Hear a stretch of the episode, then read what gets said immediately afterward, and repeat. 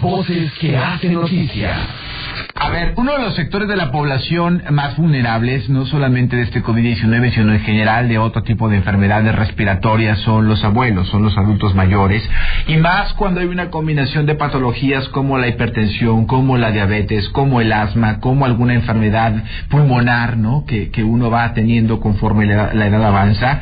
Así que hay que cuidar mucho a los abuelos, hay que cuidar mucho a nuestros papás, a nuestros abuelos, a, la gente que, que, está en ese sector de la población que es más vulnerable a que un virus como este, a cualquier enfermedad, pero a que un virus como, virus como este que estamos hoy hablando, que es el COVID-19, pudiera generarles mayor, mayor problema a la salud. Así que hemos buscado a nuestra experta, que es nuestro coach en, en, temas de adultos mayores, la geriatra, la doctora Karina Anaí Rentería Ortega, justo para que nos diga cómo prevenir, cómo cuidar mejor a nuestros abuelos para evitar eh, particularmente el tema del COVID-19, pero en general cómo cuidar a nuestros abuelos de enfermedades respiratorias. Hola Karina, muy buenas noches, bienvenida. Buenas noches.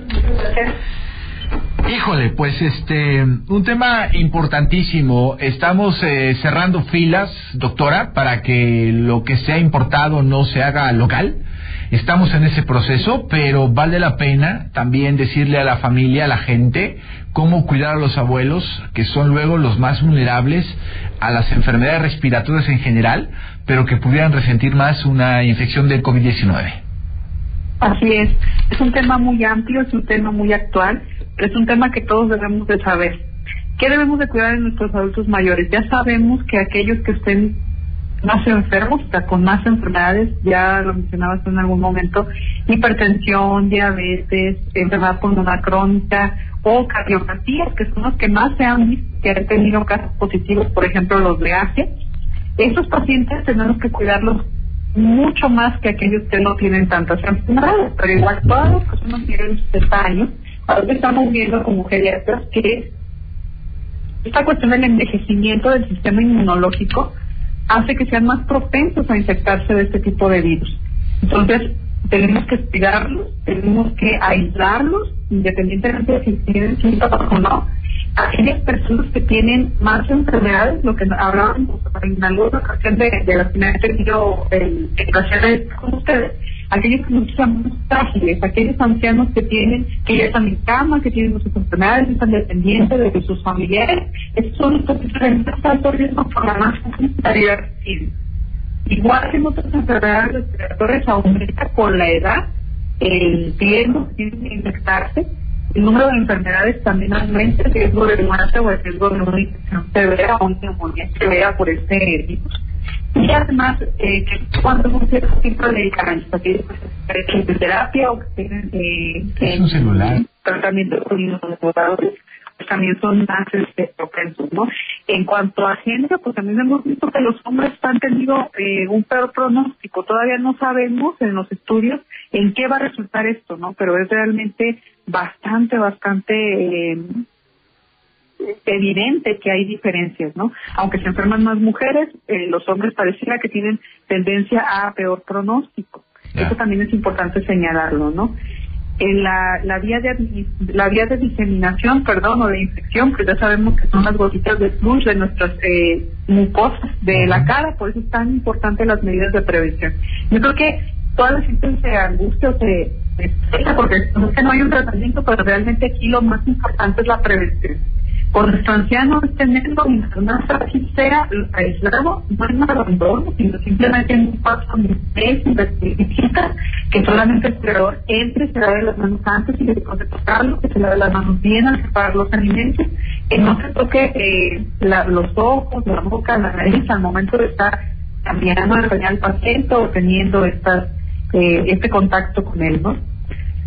Y también, pues lo que hablábamos en alguna ocasión también, el hecho de los síntomas. Ya sabemos que los síntomas son de vías respiratorias, fiebre, tos seca eh, y eh, dolor muscular, ¿no? Dolor, este, es que no ve la carne, dice la gente. Pero aquí también hablamos de que los ancianos se, se manifiestan de diferentes formas. Y aquí también eh, vemos que algunos tienen, por ejemplo, diarrea o dolor abdominal. No son la mayoría, pero algunos puede ser que no, tener más fiebre y tengan estos otros síntomas, no, un poco de de, de, de dónde estamos parados, ¿no? Entonces, es un tema que todos debemos de conocer, pero que sobre todo los que estamos en contacto con algún adulto mayor, tenemos que ser muy cuidadosos, sobre todo por un dato que también ha estado circulando por ahí, el hecho de que los niños eh, no expresan la enfermedad, pero son grandes transmisores de la misma. El hecho de que el abuelito pues, esté cuidando al, nieto ahora que no va a haber eh, clases y, y, este tipo de cosas, sí, debemos de ser muy cuidadosos de que no sean portadores y que nos puedan infectar a aquel anciano o aquel adulto mayor que esté enfermo. Bien, estamos conversando esta noche con la doctora Karina Nair Rentería Ortega, y es especialista en geriatría, hablando de los cuidados especiales que hay que tener con los abuelos, con los adultos mayores a propósito del COVID-19. Ella insiste, ¿no?, que por las mismas condiciones eh, vulnerables de salud, porque muchas veces la gran mayoría de los abuelos pues también comparten enfermedades como hipertensión, como eh, diabetes, como temas pulmonares, muchas veces también cuadros de asma, eso los hace todavía más, más vulnerables a que un virus como este, pues les pegue más duro, ¿no? Les, les, impacte más fuerte a su salud y los pueda poner en riesgo eh, a, cada uno de ellos. Así que hay que cuidarlos muchísimo. Oye, Karina, dime, dime una cosa, eh, eh Karina, eh, es importante la alimentación, supongo que estén bien alimentados, es importante la parte del ejercicio, por ejemplo, que lo sigan haciendo, que salgan a caminar, ayuda, o, mejor que se guarden, que se guarden y hagan algún ejercicio en casa.